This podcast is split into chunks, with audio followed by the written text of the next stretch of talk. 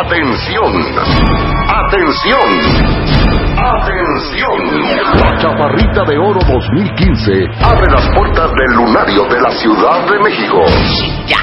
A todos aquellos que quieran asistir a este magno evento. Para mayores informes y si quieres ganar tus pases, envía un mail a radio arroba martadebaile.com y sé parte de este evento de altura. Este evento es presentado y patrocinado por W Radio.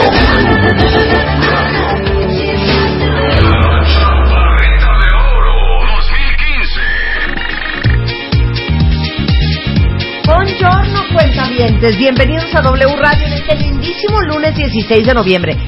¿Quién está trabajando hoy? ¿Quién que se está manifieste trabajando? en. Twitter. Ya vi que hay varios aquí que ya están diciendo buenos días, ya te escuchándote. Hay muchos que están chambeando. Oye, nosotros ya llevamos el puente del eh, ¿cuál Del fue? Día de El Muertos, Día de. Muertos. Ajá. Hoy, Hoy, trabajamos.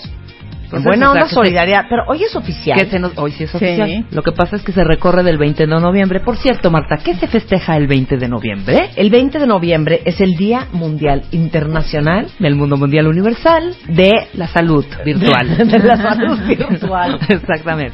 No, el 20 de No, noviembre. ya, eh, ya, acá. el 20 de noviembre. Y esto, Chapo, no le pongas, no, no estés viendo, Luisa, no le soples. ¿Qué se festeja? No, yo quiero saber. El 20 de O sea, no creas que noviembre. es una vacación así normal. Porque 20 no- de noviembre. ¿Qué Sí, será? Noviembre. Sí, lo- eh, r- Es no. fecha patria, ¿eh? Es fecha patria. Ajá. ¿Revolución? Sí. ¡Ay! Pero de la, de, te lo sacaste de la manga, ahora Cero. O sea, sí. 20 de noviembre. Fíjate, pasé por festejan la nuestro- batalla de Puebla, Ujú. por la independencia, Sea, la revolución. por ¿cómo el no? Día de la Secretaria, Ajá. hasta que llegué al Día de la Revolución. Exactamente. 20 de Que viva. Villa. Pero no entiendo eso de que mueven los puentes. ¿Cómo? Sí. Lo que pasa es que cae en... Espérate. ¿en qué? Que 16. que Estamos... Hoy es 16. Sí. 17, a la mitad, claro. Es el Entonces, 20. ajá, y hay esa modita de recorrerlo al lunes. Todos los puentes van a caer en lunes. Ninguno va a caer en viernes. Pues no Entonces se estaría de recorren más a- al, que al Deli lunes. no trabajar en viernes. Pues está mejor. No, hija, imagínate la Está atasque. menos peor trabajar. la Está menos- Mejor la te tarde vas tranquilito, te vas el jueves en la no- nochecita, perdón, el viernes, tranquilito, Sí. y ya regresas el lunes. Ok.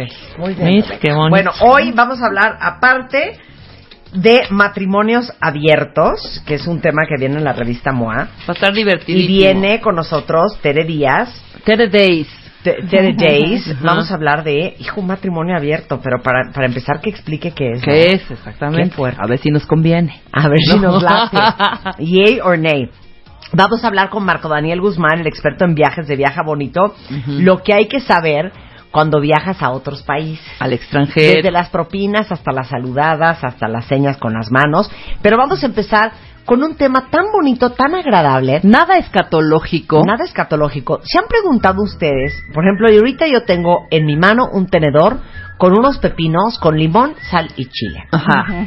Con nosotros está Teresa Abreu, ella es gastroenteróloga, es gastrofisióloga certificada por el Consejo Mexicano de Gastroenterología, es líder de opinión en microbiota intestinal y probióticos, miembro de la Asociación Mexicana de Gastroenterología, miembro de la Asociación Americana de Gastroenterología y miembro de la Asociación Americana de Neurogastroenterología.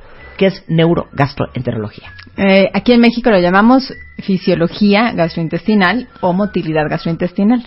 Pero en, O en- sea, es el estudio del funcionamiento del tubo digestivo, de todo tu tracto digestivo. Muy bien. Entonces la pregunta es, en esta mano derecha, Ana Teresa Abreu, tengo un tenedorcito con un pepino, con chile y limón. El día de hoy todos van a aprender, no importa si es un pepino, si son unos tacos de bistec, si es un nopalito asado con queso panela, si son unos taquitos dorados de pollo, la ruta de la comida de principio a fin. A fin. O sea, de la boca a ahí donde te conté. Exacto. ¿Cómo lo dices tú? Desde que entras hasta que sale. Desde que hasta que sale más Ok. elegante. Muy bonito. Ok. de la boca a la cola, hombre. Estoy mordiendo este pepino. Antes de que lo mordieras, Ajá. tu cerebro Ajá. em, pensó en alimento. Cuando destapaste el topper, oliste el alimento. Ujú. Y viste tu topper con el chilito y los y, y- y los y Y los pepinos. Entonces Sí. ahí inició en tu cerebro una fase que se llama fase cefálica. Vista, este Olfato. olfato, Olfato. Y tu pensamiento. Voy a comer. Ajá. En ese momento, como tu cerebro ya integró esa fase cefálica, tu estómago solito empezó a secretar más ácido de lo normal. Ujú. para Aunque no me poder- lo he metido en la boca. Todavía no. Y si alguien está antojo. abriendo unos churritos y no Uf. eran míos y ni me van a dar, Se te antojan. A mí Pero ya se me, está antojando eh, tu mi- pepino, sí, hija. es- mi estómago empieza a secretar. Nosotros ya empezamos. Ácido. Rebe y yo ya estamos Sí, salivando. yo ya estoy así, exacto, yo ya estoy así. Ajá. Rebe y yo estamos salivando. Por eso, pero explícame eso. Eh, si alguien se está comiendo una torta junto a mí, no es mía. Te- Ya te- la olí. Ya lo oliste y Ya te la gustó. vi. Es un olor agradable Sí. y la asocias a comida y algo rico. Tu estómago empieza a trabajar por estímulo del cerebro y entonces empieza a secretar un poquito de mayor ácido y tal vez incluso de gastrina, aunque la gastrina se secreta todavía en una fase posterior. Espérame, pero entonces, ¿qué me recomiendas? Para que ese ácido no me arruine el estómago. No, si no alguien está comiendo una torta junto a mí, mejor voy y me compro una. No, no, no. no O le pido dices una mordida. una mordida. Ajá, ajá. No, no te va. Esa, esa cantidad de ácido que se, que así como el estímulo es rápido, Ujú. si por tu mente pasa, estoy trabajando, estoy, estoy ocupada, también se te pasa el estímulo. para. Se, se para. Se Ahí es cuando, no espérame, hay una cosa que siempre mi mamá decía, se me va a hacer hiel. Hiel la boca, ¿Qué es sí. hiel? ¿Qué es hiel? Pues la hiel es una sustancia amarga, se supone que es la expresión de que, de que, de que se- secretas algo amargo por, el, por la sensación de que se te antoja y no lo llevas a cabo. Ajá. Ah. Pero, pero es solo una expresión, no quiere no es malo, que- no te va a dar un no, torzón hecho, porque no, le das la mordida así. Pues se me va a hacer allí en la boca, mejor si le voy a dar una mordida a esta dona. Sí, claro, pero es, es, es justamente el, pensa- el, el dicho de lo que de lo contrario que te está pasando, porque se te está haciendo agua a la boca porque estás secretando más saliva Claro. y se te está antojando. Ok. Ok. Entonces, ya, ¿me lo puedo meter a la boca el pepino? Ya. Entonces, ya. Mételo, Ok. mételo, mastica. Ahí va, ¿eh? Ahí va, cuenta. Desde que mastica, eh, Ana Teresa, ¿qué está pasando ahí? Bueno, ahí está trabajando tu lengua, Mm. tus glándulas salivales están liberando una sustancia que se llama lipasa salival. Tu lengua empuja hacia los dientes para hacer una molienda, entonces tú ahí trituras. El bolo, el bolo. Tu es tu bolo, pero pero pero en ese en ese bolo no es solo el pepino, sino ya ya hay saliva que se liberó. Sí, claro. Esa saliva ya empezó el proceso de digestión. Hay bacterias en tu boca que ya empiezan a Eso hacer iba yo a el proceso de digestión que no se van a quedar porque inclusive gracias a que tienes ciertas bacterias no vas a tener caries. Ajá. O sea, tú empiezas a comer y vas a esa misma saliva empieza de alguna manera a lavar, a enjuagar y a ser parte de ese mismo bolo. Nuestros dientes están diseñados para triturar, desgarrar fibras, o sea, nos podemos, podemos desgarrar un pedazo de carne, triturar huesitos de pequeño, de pequeño tamaño. Eh, aparte de, por supuesto, tiene la lengua papilas gustativas que dice mi pepino, tiene la cantidad exacta de limón que me gusta y la cantidad de picante que me gusta para sentirlo rico y como a mí me gusta. Ok. Entonces, toda esa información siempre el sistema nervioso, no, digo, el sistema digestivo no trabaja solito. Desde la boca hasta el ano está en información constante con el cerebro y el cerebro con el intestino. Tenemos glándulas que están secretando muchas, muchas sustancias. Tenemos, eh, por ejemplo, ácido clorhídrico, tenemos eh, este, pepsinas, sales biliares. Hay movimientos coordinados. Esto es algo muy, muy Pero importante. ahorita ya empezó, ya me lo tragué. Ahorita ya te lo tragaste, pero déjame. Espérate, pues es que vamos paso por paso.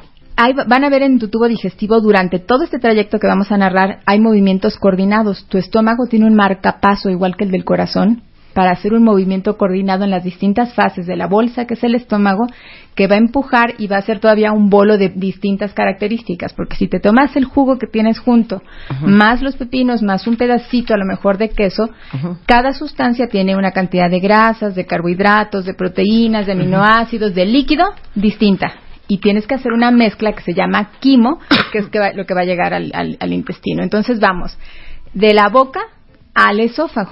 Ahí la musculatura, la lengua, hay un momento en el que le dice al cerebro, el cerebro le dice a la lengua, deglute, empuja.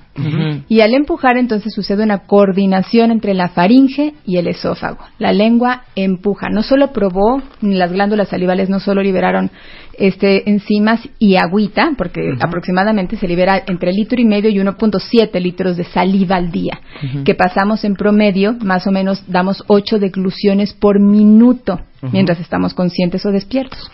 Cuando comemos es más, pasamos, ya se hizo la coordinación entre la faringe y el esófago, y en ese mismo momento, si pensamos que el esófago es un tubo, es una estructura cilíndrica, abajo, en su unión con el estómago, tiene lo que se llama la unión esófago-gástrica, donde está un esfínter. Ese esfínter, que es el esfínter esofágico inferior, antes de que el esófago desde arriba empuje al estómago, se abre para no hacer resistencia y el esófago se mueve, eso se llama peristalsis, empuja el bolo, lo que tú te tragaste, hacia el estómago. Para ahí. A ver. A ver, me tragué el pepino, ¿ok? Y ahorita, por cierto, me acabo de comer tres almendras. Ajá. No es que la comida se vaya como resbaladilla No. de la boca hasta la boca del estómago. Sí, no cae como, no cae, no cae por gravedad, sino que se va empujando por segmentos. Ahora, yo no siento. No. No, pues no, no. estoy sintiendo que el esófago se me está contrayendo y que están empujando, así como un gusanito, No. este, de un Cuando lado. llegas a sentir, puede haber alguna alteración motora en el esófago. Por ejemplo, cuando tomas a veces mucho gas, que sientes ah, como se te aprieta. Ok, ese es- pregunta, ya pasaron dos minutos. Ese pepino que me comí, ¿Dónde está? ¿dónde está? En el techo del estómago. O sea, ya entró. Ya entró al ¿Cuánto tiempo entró. tardó en de que se lo tragó al estómago? aproximadamente 30 segundos. Ok. El, hay, dos, hay dos músculos en el esófago, el músculo circular y el músculo longitudinal, y el fenómeno de excitación del músculo, o sea, de contracción, está desencadenado por la liberación de acetilcolina. Y entonces es el movimiento de peristalsis o de contracción, lo empujó al estómago, Ok. pero además al mismo tiempo de que ya lo empujó al estómago, tú estás, estás, ya, ya no estás tragando, estás dejando descansar tu, tu garganta y se libera óxido nítrico. Ese óxido nítrico hace que se relaje el músculo que acaba de trabajar y entonces no sigues contraída del, del esófago. Ok, para ahí. Todavía estamos, no he entrado al estómago, ¿eh? Porque el esfínter del estómago, es que la palabra esfínter es asquerosa. No, ¿por qué? No. Eh, Porque uno lo asocia, ya sabes con cuál esfínter. Pero el cuerpo tiene varios esfínteres. Sí, claro. Muchos digestivo esfínteres. tiene, tiene esófago, tiene el esfínter esofágico superior y esfínter esofágico inferior. Ok, a ver. Seguramente a cualquiera de ustedes les ha pasado que están comiéndose lo que sea y de repente sienten la bola, ¿no? Atorada en Pero- el esófago y dices, denme agua porque ya se me atoró Sí, el taco. pásenle un bolillo. Una de ¿Qué dos. pasó ahí? O hiciste una mala, mala mecánica de deglución o te atragantaste, o el pedazo, el bolo que formaste, que deglutiste, fue enorme. Entonces, esa es parte de la masticación, que tú, que tú pases bolos a lo mejor un poquito más pequeños para poder ese. Pero ¿por qué puede Ahora, doler? pero se inclusive- atoró en la tubería, Ajá. digámoslo no, así. es arriba. Muy probablemente no hubo una adecuada coordinación entre la faringe y el esófago y además tienes ganas de toser y a veces llegas a escupirlo. No, Este pero nada más sientes que lo Sí, tienes una atorado sensación. como, como en la manzana de Adán. Ah, ya ese es un bolo muy grandote Sí. y lo único que necesitas a veces es tomar agua y empujarlo, ayudar a, a, pro- a que se, se propulse. Y cuando te, como si a mí me ha pasado muchas veces, Ese por es ejemplo, espasmo. ajá, me echo un chicharrón sin agua, sin nada, así lo mastico.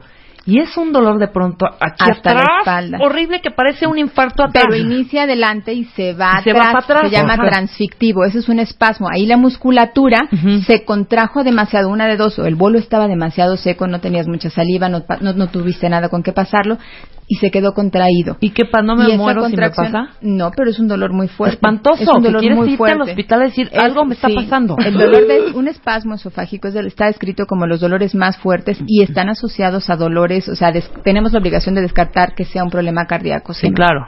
Ok, entonces, ya bajó hasta el primer esfínter, el segundo Ya esfínter del pasó el es- esófago. el esfínter esofágico inferior y en ese momento todo el mundo pero piensa que se abran unas compuertas. se abre. No, no, no, no. Es literalmente un resorte que hace una circunferencia entre, la- e- entre el estómago y el esófago y ese resorte se relaja Ujú. Y se vuelve a contraer y vuelve a tener el mismo tono. Haz de cuenta que es el resorte de un pantalón deportivo, se abre un poquito y después Pasa vuelve a la agarrarse, comida. pasa la comida y vuelve a regresar a su tono. Ok, Así de sencillo. ya entró al estómago. ¿Por qué? Porque tiene mm, este receptores químicos y receptores mecánicos, entonces solito pasa y tú no sentiste nada de eso. Sí. El estómago ya viene, eh, bueno, hay- aquí viene ya la, la- un- una fase que es la fase gástrica. Ya en el estómago ya se detectó que entró alimento y entonces tu, el estómago va a distenderse. Eh, recuerden que el estómago es como una J o como un eh, que tiene un techo que le llamamos fundus y la parte más baja que se llama antro. Entonces hay una, le- eh, nosotros le llamamos complianza, el- la parte del fundus del estómago, que es la que está justo abajo de nuestra costilla izquierda, se hace más grande para poder recibir todo el alimento. No se va a gravedad al- hasta el antro. Por eso me vale la pregunta que voy a hacer. A ver, El estómago. ¿Es un hoyo? no, es una bolsa, es un reservorio que Por va a trabajar. pero es una bolsa que tiene hoyo. No, es una bolsa, es una bolsa hueca tal cual. Sí, hueca. Pero colapsada. Y cuando entra el, el- el alimento, se distiende en la parte del fundus y un poquito también en el antro. El alimento se te acomoda debajo de tu costilla izquierda, ese es el fundus, ahí Ajá. está. Se acomoda y va tomando niveles dependiendo de la estructura química que tenga cada, cada alimento. Tú pasaste eh, almendras, pepino, Pepino y té. y té. Entonces, el líquido se va a quedar hasta arriba. Las grasas y el, eh, pero estamos Las solo hablando del fundus, las, las grasas del, este, monoinsaturadas de las, de, de las almendras se van a quedar más abajo, los carbohidratos, la fibra que tiene se va a quedar en medio y después empieza eh, a trabajar el marcapaso del estómago, empieza a haber unas contracciones antrofúndicas, empieza a ver como nuevamente está molienda Ajá. se hace junto con lo con moco gas el moco las- las- o sea, el moco gástrico o porque es, es una sustancia mucosa no, no que no se ve como el moco de la nariz No importa, pero ya gástrico. oír moco ya uno ve algo horrendo. Eh, ácido clorhídrico, eh, pepsina, empiezan a- empiezas a tener también pepsina y varias sustancias, gas, se libera también gastrina y en ese momento entonces empieza a hacer un algo que llamamos quimo, una mezcla que va teniendo, va, va, dependiendo de la osmolaridad, va a ir pasando a lo mejor primero lo que es muy líquido, pasa hacia el duo- por el píloro, hacia el duodeno, que es la parte más alta del intestino, y después va pasando todo proporcionalmente, dejando al final las grasas y las proteínas. O sea, qué chistoso, ¿no? Es que se hace un solo masacote No, y ahí va pasando todo. No. O sea, imagínense la inteligencia del, cuerpo humano cuerpo que humano. va separando las grasas de los carbohidratos, es de lo los último líquidos. en pasar, las grasas y las carnes, A ver, las para, para hacerlo súper gráfico, de cómo está el estómago cuando está vacío, ¿será como un globo desinflado? Sí, Ok. sí, como un gran globo. Entonces desinflado, imagínense sí. que a un globo le abren ustedes el cuellito y le meten tres frijolitos. Entonces, ese globito se va a distender solo en la parte más alta y va a seguir parcialmente colapsado en lo de abajo. Ok. Se va, se va abriendo como por pedazos. Y luego, y luego va viendo un movimiento muscular, eh, que, se- que es este movimiento antrofúndico. Ujú. Y después, ya que ya para pasar, ya cuando el alimento del fundus baja hacia el antro, hacia la parte más baja del globito, va a pasar por un orificio que se llama píloro. Ese sería otro esfínter. O sea, es la salida del estómago. Es la salida del estómago y Que la unión conecta, con el con el la parte más alta del intestino delgado, duodeno. Te hago una pregunta. ¿Hay algún momento a la hora de la comida, del desayuno, de la cena, en donde el estómago esté totalmente lleno Inmediatamente después de comer, claro. Y totalmente, digamos que inflado? Distendido, sí, se distiende. Inmediatamente después de comer, todo el alimento se va hacia el techo del estómago, hacia el fundus, y ahí lo tenemos. Y por eso es que podemos eructar, porque además de que tenemos todo lo que comimos, tenemos el aire que hemos deglutido en la- entre, cada, entre cada paso de alimento, y se queda también, y por eso es que, por ejemplo, los árabes, después de comer, eructan con muchísima mayor facilidad, porque el esfínter que une el estómago con el esófago se abre más fácil y sale el aire. Entonces, en el píloro, dame la lista de qué es lo primero que pasa entre proteínas, grasas, Habitualmente carbohidratos. lo primero en pasar es agua libre. Lo primero, pero parte del agua queda dentro de la mezcla del quimo. Después pasan carbohidratos, carbohidratos ligeros, carbohidratos pesados después. Después pasan grasas eh, eh, eh, que se llaman grasas monoinsaturadas. Se van quedando al final proteínas, todos los cárnicos y todas las grasas poliinsaturadas, todo lo que sea muy grasoso. O sea, si nos comemos unos tacos al pastor y nos tomamos eh, un refresco, entonces eh, el agua libre del refresco es más va a pasar más rápido, pero tiene carbohidratos, tiene azúcares que se van a se van a ir acomodando junto con los azúcares que puede tener también el maíz y después queda la fibra del maíz y después queda la, la carne y después quedan las grasas este de que traía esa carne de esos tacos al pastor. O sea, si te comiste una cochinita, va a estar primero la grasa de la cochinita, luego la carne de la cochinita. Esas son al final. Siempre se- esas son las que van a pasar hasta el final a la tripita. Claro, es que yo voy de arriba para abajo. Ok. Entonces, grasa, luego la, la proteína, la carne, luego el carbohidrato del maíz, luego las azúcares del maíz, La cebollita, la, la, fibra. cebollita, la fibra, y hasta el final, el Pero- líquido de la chela. Pero eso no... Sí, claro. Sí, pero eso va a ser un, un quimo. No creas que pasan este en bloque, Sí. sino todo va a ser una mezcla y de esa mezcla por osmolaridad, por el peso molecular que tienen, van a ir pasando poquito a poco. Pero lo que tiene más peso molecular y que es más difícil de pasarlo al intestino, por eso tiene más tiempo de digestión. Siempre que te comes una cochinita tardas en digerir más de cuatro horas. Entonces tienes más digestión para poderlo pasar esas grasas y esas proteínas hasta el duodeno. Ok, entonces vamos en el píloro, que es la conexión entre el estómago y el Y el, intestino. y el intestino delgado. Ujú. Ahí, Ahí también, vamos a quedar, espera. Ok. Regresamos del corte explicándoles la ruta de la comida desde el principio hasta el final. No se vayan. Abre Twitter. Arroba Music. Marta de Baile. Y. Facebook. De Baile. Music. Oficial. Opina. A las 10 de la mañana. Marta de Baile. En W. Abre las redes. Non-stop. Escribe. ¿Quieres hablar? 5166-8900 01800 718 1414 A las 10 de la mañana, Marta de Baile en W. Abre las líneas. Llama. Estamos de regreso en W Radio platicando con Ana Teresa Abreu en este lindo 16 sobre la ruta de la comida. O sea, no importa lo que ustedes se metieron ahorita a la boca, ¿qué pasó desde que entró a la boca hasta el final? Y vamos ahorita ya pasamos por la lengua, la saliva, la boca, los dientes, la masticación, el, eh, la faringe, el esófago. Ya pasamos este por el estómago. Ahora estamos en la puerta del estómago y el intestino delgado, que es donde está otro, es, es un Es un esfínter, esfínter, tal cual. que es el píloro. Ujú. Ok. Esta es la fase intestinal de la digestión. Y aquí interviene un órgano que está fuera de la tripa, pero que es parte del tubo digestivo, que es el hígado. Entonces, en el momento en el que pasa el Vamos con la cochinita, ¿eh? Seguimos con la cochinita de Mérida. en el momento en el que pasa ese quimo, esa mezcla al intestino delgado, El en- bolo. al duodeno, Ajá.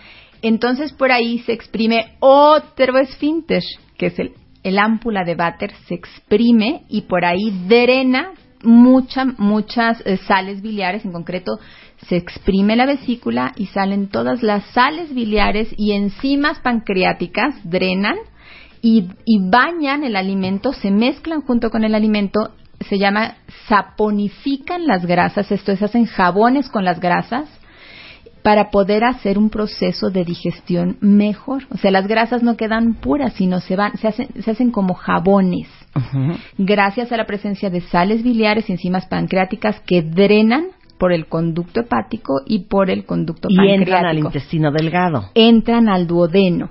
Y, y ahí e, e inicia otra fase totalmente de la, de, de la digestión, que es toda la fase este, eh, intestinal, pero aquí quiero mencionarte. Es que no entiendo la diferencia entre el intestino delgado y el duodeno. No, el duodeno es parte del intestino delgado, es la parte más alta del intestino Ah, delgado, pero ahí hay, está, es- están los orificios donde va a drenar. En ¿Dónde concreto, entran? Donde entran e intervienen ya junto con, con- con- con el, la- el bolo alimentario, donde se unen las sales biliares y las enzimas pancreáticas para mejorar todavía la digestión.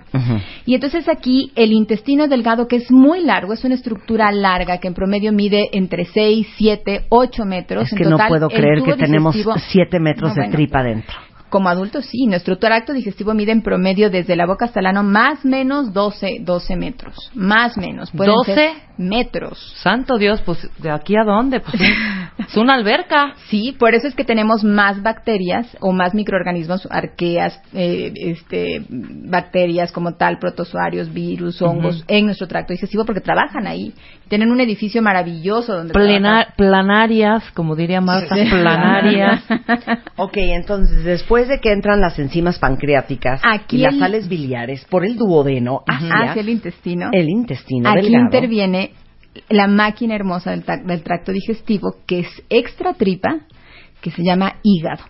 Ahí nuestro hígado realmente selecciona de lo que se está de lo que se está metabolizando, como hay absorción y pasa a la circulación, al torrente sanguíneo, el hígado selecciona los carbohidratos que te comiste, si son carbohidratos buenos o malos, selecciona tus grasas, selecciona las proteínas, las empieza a utilizar para formar hormonas o para formar tu colesterol bueno, el colesterol malo, o, o bien para este, eh, este cómo se llama favorecer este vitaminas que se llaman liposolubles o las que dependen de grasas como son la A, la D, la E, la K. Pero ¿cómo formar- está conectado el hígado con el intestino? no, es por la circulación, o sea, Ah. en- ya hay ya hay absorción de estas moléculas, ya están tan finitas y tan delgaditas a ¿Y nivel del todas intestino. pasan por el hígado? Todo pasa por el hígado. El hígado filtra todo, medicamentos, alimentos, todo. O sea, todo, digamos que es la todo. aduana del Sí. organismo. Sí. Es Este un no órgano pasa, me lo quedo yo. Es el cadenero del antro. Es el cadenero del antro. Sí. Entonces, Es- el hígado, por ejemplo, dame, da- dame los ejemplos con qué se queda el hígado y qué permite que Uy, el hígado- entre al antro el hígado. El hígado al antro, Sí. al intestino. Sí. ya. El hígado se queda, se puede quedar con todo, con me- medicamentos que tomaste, con herbolaria, con este grasas. Necesita formar hormonas. Nosotros necesitamos hormonas pa- este, para estar viviendo. Necesitamos colesterol bueno, colesterol malo. Necesitamos vitaminas liposolubles.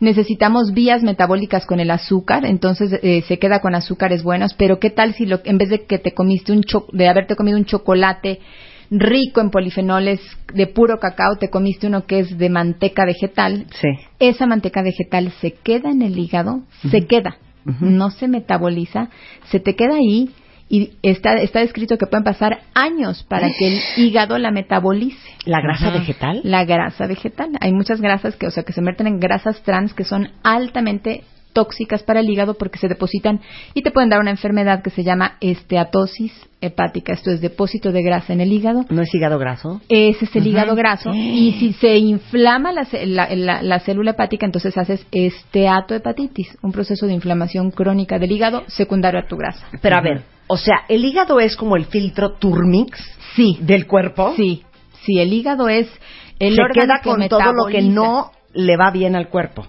Y ocupa distintas vías. También te, te da energía al momento en el que empieza, te dice, ocupa todos estos carbohidratos, pero yo me quedo con estos de reserva, y ocupa todas estas grasas, pero yo me quedo con estas para formar vitaminas, y eh, interviene de manera dinámica. Esto es totalmente dinámico. Ok, Pero pregunta aquí un cuentaviente en, en, en Twitter que expliques qué pasa con el hígado y el alcohol. Ah, bueno. Ok, te metes siete vodkas.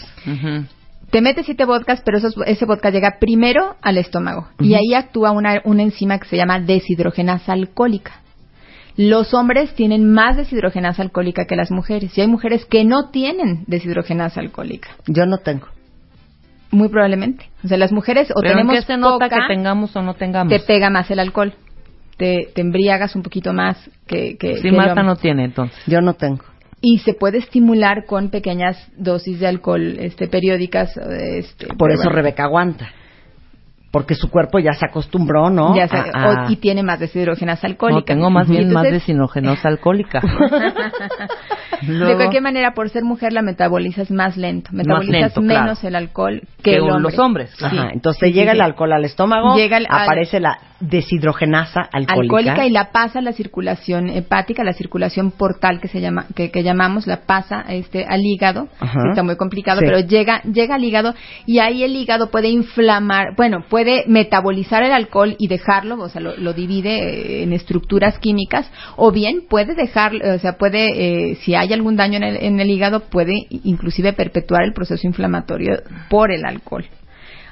Hay escenarios en el que hay hepatitis alcohólicas agudas por una ingesta O la cirrosis. ¿qué es? La cirrosis hepática Puede ser por alcohol, puede ser por virus de hepatitis B o C, por consumo de, de medicamentos o sustancias hepatotóxicas, por eh, enfermedades autoinmunes, o bien porque tú consumas alcohol de manera crónica. Esto puede favorecerte enfermedades, eh, digo, por depósito de grasa en el hígado, que es la quinta, la- la quinta razón por la cual puedes acabar con cirrosis hepática. Por eso, pero ¿qué se queda en el hígado? En el hígado no, se- no es que se quede, sino que el daño de lo que consumiste favoreció un proceso de inflamación y cicatrización continua que se va perpetuando y este proceso de, de- cicatrización e inflamación te lleva a algo que se llama fibrosis y el hígado de estar esponjadito y ser suavecito se convierte en un órgano duro, eh, tenso, ya no tiene el mismo funcionamiento, las células están inflamadas y se manifiestan por enfermedad. La cirrosis hepática es otro boleto. Ok, entonces, ahora continuamos con... ¿En qué nos quedamos? delgado. En ya el estamos intestino en delgado. Esos, en esos 7 metros, 8 metros de intestino delgado. Y entonces ahí lo que hace el intestino, de aquí a que pasa todo ese bolo, todo ese quimo, el intestino sigue absorbiendo agua, dejan, va dejando solo, solo residuo, sigue absorbiendo nutrientes y ahí nuestras bacterias trabajan. Ese, ese es el órgano preciso donde todas nuestras bacterias y microorganismos, lo que llamamos microbiota y sus genes, la, el- el- el- la microbiota, eh, como tal, va a procesar alimentos. Por ejemplo, tú no comiste lisina, pero resulta que gracias a que tienes unas bacterias en particular en el intestino, obtienes ese aminoácido para tu organismo y para tu salud, que es la lisina. Entonces, es gracias a bacterias intestinales que empiezas no solo a absorber, sino a formar y a fermentar algunos alimentos. Esa fermentación también va a producirte, que esto ya también sucede de manera más intensa en el colon, eh, esa fermentación favorece que tú tengas ácidos grasos de cadena corta, acético, butírico, propiónico. Están asociados a que tengamos energía, a que estemos con actividad, a que nuestro pensamiento esté bien, a que no estemos aletargados. El el, eh, en concreto, el, el- el ácido butírico es de los mejores ácidos grasos que puede producir nuestro tracto digestivo dependiendo de lo que comemos. Entonces, eh, fer- se fermentan algunos alimentos, se siguen absorbiendo nutrientes y de ahí ya pasa al intestino grueso. Se conecta por una zona que se llama ciego o válvula ileocecal, eh, intestino delgado con intestino grueso y aquí cambian drásticamente la población, el tipo de bacterias intestinales y aquí es donde tenemos la mayor fermentación y donde vamos a obtener más ácidos grasos de cadena corta. Pero sigue siendo un bolo ya más seco, ya con consistencia, tal vez con más forma, ya no tan líquido como estaba. El colon sigue, sigue eh, absorbiendo agua y las bacterias intestinales que intervienen, dependiendo de lo que tú hayas comido, van a generar ácidos grasos de cadena corta y también gases. Ahí es donde, se, donde empezamos a, se empieza a formar y acumular hidrógeno, dióxido de carbono, metano, nitrógeno. O sea, los este, punes se hacen en el intestino grueso. En intestino que grueso. es el hay colon. claro, ese es el colon donde hay mayor fermentación. Qué raro, ¿por qué no dicen, ay, traigo una, un una intestino gruesitis? ¿Por qué dicen traigo colitis? Porque es el, el colon lo ubica la gente este, muy bien y es eso, el, el- lo ubican como el intestino grueso. Ahora, antes de pasar ya po- por ahí al recto, nada más quiero hacerte una pregunta. A ver. Si ahorita tú abres un estómago, ¿cómo va a ser el bolo que ves de los pepinos, las almendras y el té que me comí? Descríbemelo. Totalmente amorfo, tal vez este una, ¿Una o qué? ma- un mazacote a lo mejor de color este pardo. Em, puede tener un, poquito de consistencia Puede tener mucosa. pelos, ojos. No. No. un poquito de consistencia mucosa, eh, pero es totalmente amorfo, no va a haber nada Mismo nada bolo, mismo bolo. Abres el intestino delgado. ¿Cómo se ve? Se ve más licuado porque eh, ¿Más hay papilla? ma- sí, totalmente más papilla. ¿Papilla ¿Por de qué? Porque carne ahí- y vegetales? porque ahí ya entró sales biliares, puedes verlo más, más, este, más jabonoso, puedes ver como espuma, porque, porque ya las sales biliares hicieron jabones esas grasas, eh, pero es, eh, lo ves, lo ves líquido, más, más masa. Ok. Abres el intestino grueso. Ahí ya empiezas a ver residuo. ¿De Ahí popó? ya empiezas, sí, ¿Ya a lo mejor popó? sin menos consistencia, si en, O sea, en Bristol 7. Tal vez, tal vez un. Bristol 7 ahí, este, en, en el ciego. eh, todavía el colon va a chupar mucho y va a fermentar. El tránsito en el colon eh, puede durar, casi toda la gente piensa que comes y estás evacuando lo que, comi- lo, lo que comiste y no es Sí. cierto. Realmente el, el, el reflejo que tienes, que se llama reflejo boca, boca ciego o ano, eh, eh, es el reflejo secal, oro secal, en ese, eh, eh, ahí lo que sucede es que se estimula el movimiento del colon para que salga aire y salga materia fecal, pero esa es de aproximadamente, puede ser desde 24 hasta dos días anteriores. O sea, la gente que come y dice, es que yo como y voy al baño. No, es por un reflejo, nada claro, más. estás comiéndote ahorita y queriendo ir al baño, pero Y el vas colon ir al dice, "Hoy baño voy a recibir más, lo que muévete". comiste el sábado en la noche. Claro, Claro. claro, si no o es sea, inmediato. residuos de otros días. En cambio, cuando tienes diarrea y estás haciendo líquido, líquido, líquido, porque estás comiendo y es constante, estás en Bristol 7, ahí sí estás evacuando por toxinas o por otra situación que no es normal, no es fisiológica, estás sacando el excremento muy rápido, prácticamente sin absorber. Por eso te deshidratas, por eso, Claro. por, por eso sucede. Entonces, el colon es el órgano que va a quitar todavía más agua y es el que va a trabajar con los electrolitos. Va a fermentar la fibra que tú comiste. Tú ahorita comiste una fibra excelente, que es, es la fibra que, que- que- que trae los pepino. pepinos, pero también comiste de las almendras la fibra de la cascarita y entonces ahí esas bacterias están trabajando y van a producir muchos ácidos grasos, entre ellos el ácido butírico. Y también vas a producir gases. Ok, para ahí. No, tenemos una pregunta en Twitter preciosa. A ver. ¿Por qué uno se come las semillitas de la sandía y tal cual te las comiste, las vuelves a hacer? Porque no puedes, esas no se pueden degradar. Hay alimentos que Hay no que son sale degradables. completo. sí, A claro. ver, ¿qué sale completo? Pues las semillas básicamente, pero ese- ese tipo de semillas que son como muy duras, muy compactas. Sí. Los elotes también. Hasta ¿no? un Eh, cacahuate algunos puede granos de ¿eh? elotes, Ajá. mm, pues sí, pero pero habitualmente sí lo degradas. No, Sí. no, está- no pasas todo el elote, pasas algunos granitos de elote que, bueno, finalmente a lo mejor no se pudieron degradar. Eh, pero que yo vi que prácticamente así como que esas cosas, este, básicamente semillas muy, muy duras, muy, muy Sí. duras. Porque hay otras que son, por ejemplo, la de la chía o la de la linaza, se deshace por completo. Cállense que les cuento una historia de, de terror. Un día estábamos haciendo hace como dos meses un barbecue en mi casa y había de esos elotes amarillos como gringos. Ajá, Bueno, chiquititos. se cae un elote, Ah, no.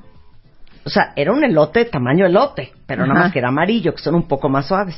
Se lo y comió Gastón, Terranova va y muerde el elote. Con todo y la... ¡Todo! Se lo. La mazorca La entera. mazorca, claro. Y entonces yo dije, claro, ya, maté a mi perro. Entonces ahí me tienen hablándole al doctor Ernesto Ávila de, el Gastón se comió un elote entero.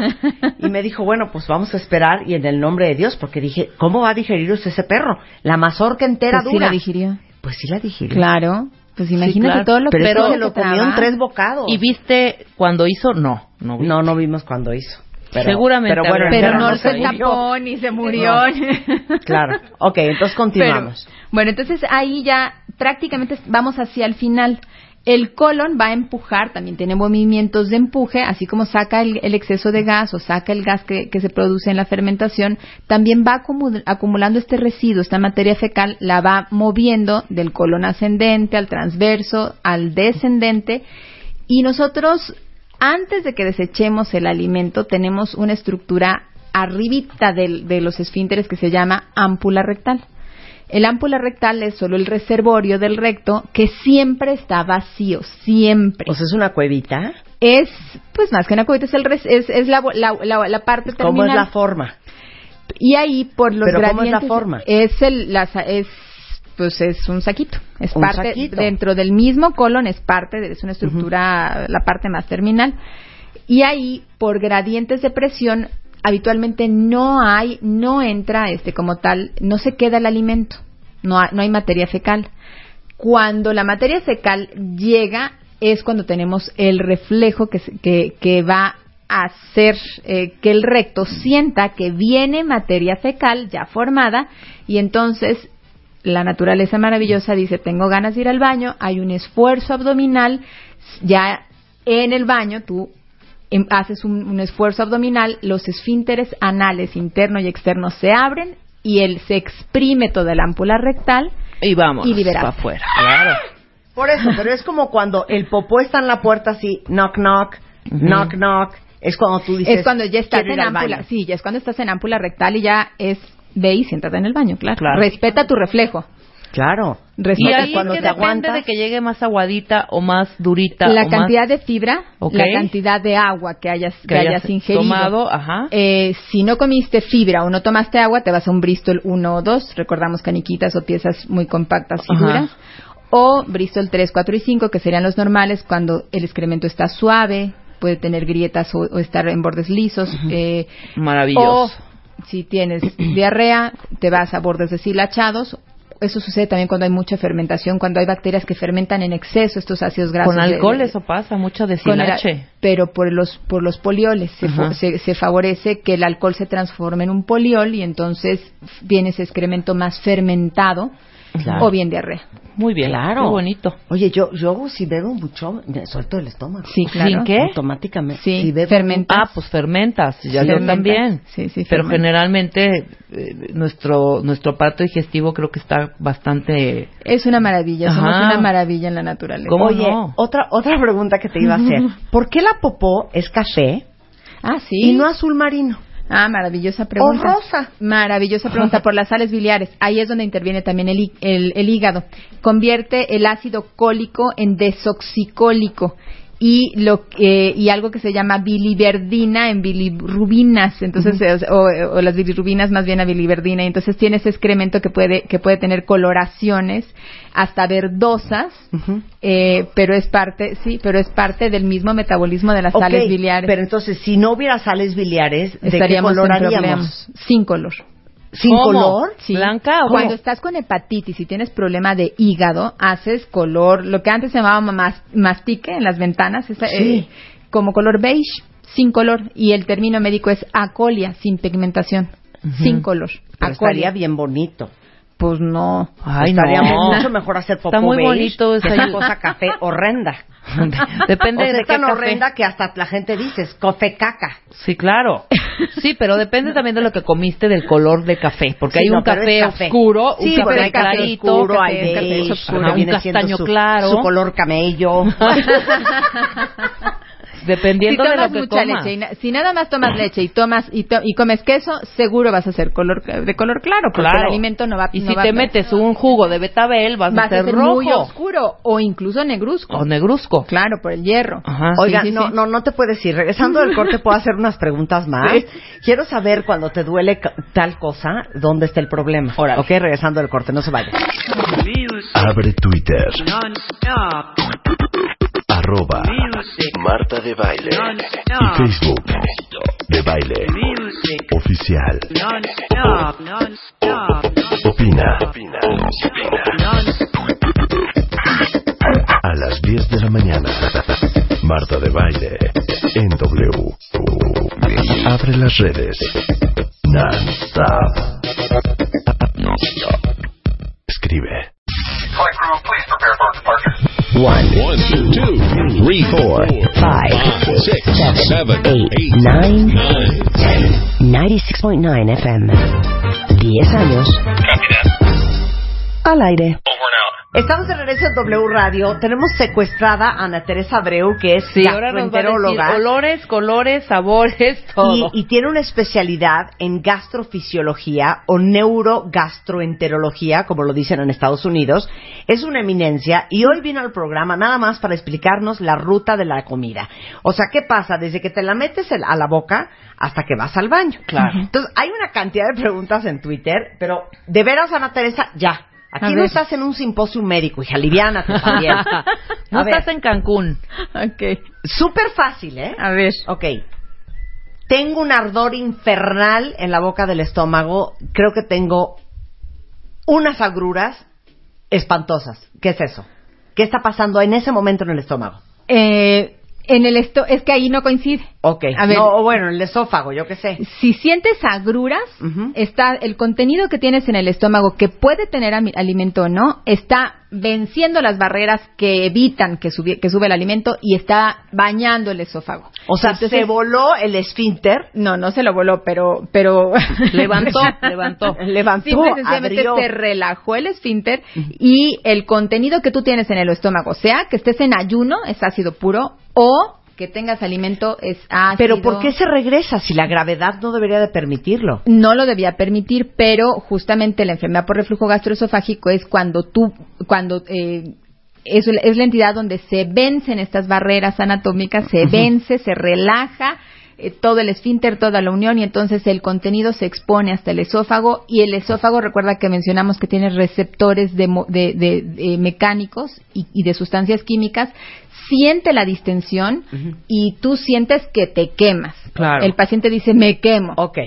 Tengo una colitis infernal. Me duele, haz de cuenta que traigo dos cuchillos abajo del ombligo de cada lado. Pero y hay un más cuchillo, distensión. y un cuchillo en la colita y parece que traigo cinco meses de Y que embarazo. no sabes si es cólico menstrual o quién sabe qué. A ver, Bueno, ¿qué es lo que está pasando en ese Si momento? no estás menstruando, si sientes mucho dolor, puede ser que tengas un espasmo muy fuerte en... eh, un espasmo es un apretón, la musculatura del colon se está apretando excesivamente y entonces tú estás sintiendo como tal en eh, estos cuchillos Sí. que refieres, eh, a los la- casi siempre a los lados del estómago y a veces se te puede ir hasta la espalda. Sí.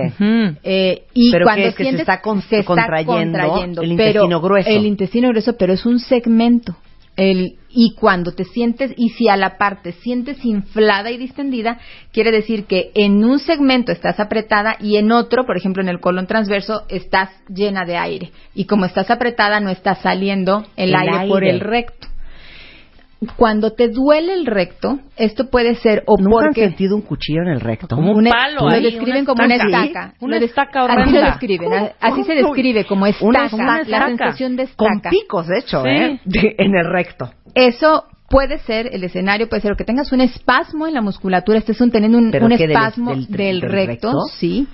O hay, hay personas que están muy acostumbradas, Marta, a aguantarse de ir al baño. Y entonces eh, eh, hacen, a- incrementan la presión, es un músculo que tú lo ejercitas. Entonces, si tú estás acostumbrada a apretar, puedes llegar a hacer una cosa que se llama anismus o anismo, en el que aprietas mucho el esfínter y puedes tener eh, dolor, pero el excremento que iba a salir se Se te hizo duro, Sí, no ya sale. está suave, dejaste pasar el reflejo y entonces cuando se acomoda en el ámpula rectal, tú estás teniendo este dolor como de estaca. No, y casi bueno, siempre yo- es más cuando estás estreñido. Claro. Ahora, cuando a mí me ha dado colitis, que le hablan a Teresa llorando al celular, me dices, pon una almohada, Una, una compresa de gel caliente. tu, col- tu cojín eléctrico, Ajá. y acuéstate encima de la almohada boca abajo. ¿Por Sí. qué? Porque el calor, de alguna u otra manera, ese es, ese es, un, es un efecto placebo, pero que sí tiene, o sea, te, te- te da un poquito de placer, pero que sí tiene una, tiene, tiene una explicación. Con el calor, por ejemplo, cuando nosotros nos movemos, nuestra musculatura abdominal, cuando caminamos, damos una caminata, también favorecemos que se nos mueva la tripa. Con el calorcito en, en el abdomen, puedes tener cierta relajación de la musculatura y vas a comprimirlo con una almohada y al acostarte boca abajo, nuestra panza habitualmente crece hacia arriba si nos acostamos boca arriba. Al acostarnos boca abajo vamos a favorecer entonces que se relaje un poquito más la musculatura, las zonas que tienes con espasmo se relajen y canalices gases. Te digo algo, es mágico, ¿eh? Sí, sí se o quita. sea, yo me acuesto boca abajo con mi cojín eléctrico en mi almohada Y, a los 10 minutos ya se me quita. Sí. Impresionante. Bueno, Sí, y cuando el dolor es arriba del ombligo y hace cuenta que te están estirando el intestino Y te grueso estás delgado colon- inflando. así y la panza es de embarazo de nueve ese meses es, ese es distensión, esa es el, es, es el escenario contrario al espasmo. Ok. Como es músculo, ubiquemos que el colon es, un- es una estructura circular. El músculo, si está excesivamente apretado, te va a doler. Pero si sus fibras están muy estiradas, también te van a doler. Y ahí es el gas que está atrapado porque tiene ese espasmo casi siempre en lo que llamamos los ángulos, el hepático y el esplénico del colon. Y A todo los el- lados de a la los panza. lados, abajo Sí. de las costillas, entonces se te queda todo el colon transverso con el aire atrapado y es cuando te sientes morir porque Horrible. estás exactamente inflada y distendida. Hay que romper el espasmo que hay más abajo para que salga el aire. ¿Y cómo lo hacemos? Casi siempre con medicamentos, con Sí, claro. Es que les digo que de veras eh, los datos de la doctora Ana Teresa Abreu deberían de ser también No, es- parte de es los una directorios diosa. que tienen en su celular. Ella es eh, de las pocas eh, gastrofisiólogas que hay y gastroenterólogo aparte. Está aquí en el Hospital Ángeles del, Ángeles del Pedregal y danos el teléfono, hija, lo que se nos ofrezca, Ana Teresa. 56 52 22 40 y 56 52 22 31. Ahí la encuentras. Ahí estamos. Habrías de ya abierto un, un Twitter. Ya, Ana a Teresa, hacerlo, sí, pero Haz claro. un Twitter. Lo que pasa es que está bien poco en México, pero... No importa, no importa. Bueno, vamos a No hacerlo. importa. Ábrelo. Te queremos, Ana Teresa, te Igual yo queremos. a Qué divertido. mil gracias. Ana Gastro. sobre nuestro... Ana Gastro. Ana Gastro. Ana Gastro. Arroba Ana Gastro. Bueno. Así, ¿No? Qué divertido que nos hayas explicado cómo funciona el intestino ¿Cómo grueso, el pasó tu, tu delgado. pepino? Que ¿Cómo de hecho esta el idea fue de nuestro gran Memo, el becario. Memo. Muy bien, Memo. Muy bien, Felicidades, Memo. Memo. Nada más una cosa rápida antes de que te vayas. Cuando estás comiendo, literal a media comida, dices, ¡ah! que te cayó algo mal. ¿Eso qué fue? No, no te ca- y no te cayó mal lo que comiste. Eso es que se movió tu colon, probablemente tenías un espasmo, el espasmo se- o, o al revés tenías una distensión y se fue a espasmo, apretó para empujar el, el gas que tenías y el excremento y se manifestó dolor.